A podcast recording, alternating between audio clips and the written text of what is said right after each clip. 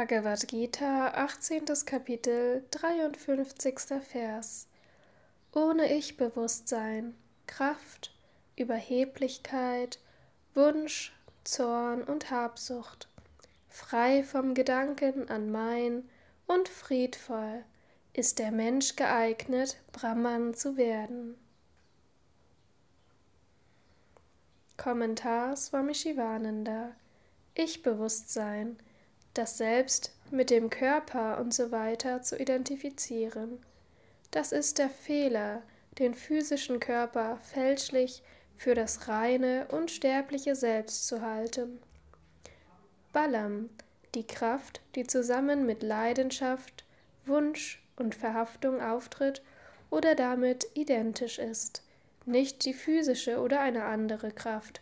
Physische Kraft ist naturgegeben, es ist nicht möglich, diese physische Kraft aufzugeben.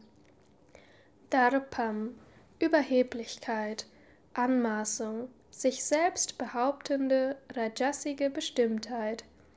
Darauf folgt ein Zustand der Erregung.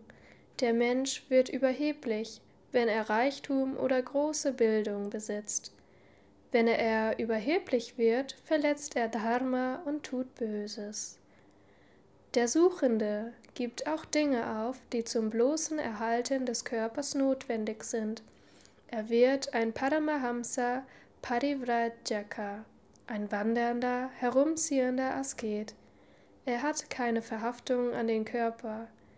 Er weiß, dass ihm nicht einmal der Körper gehört.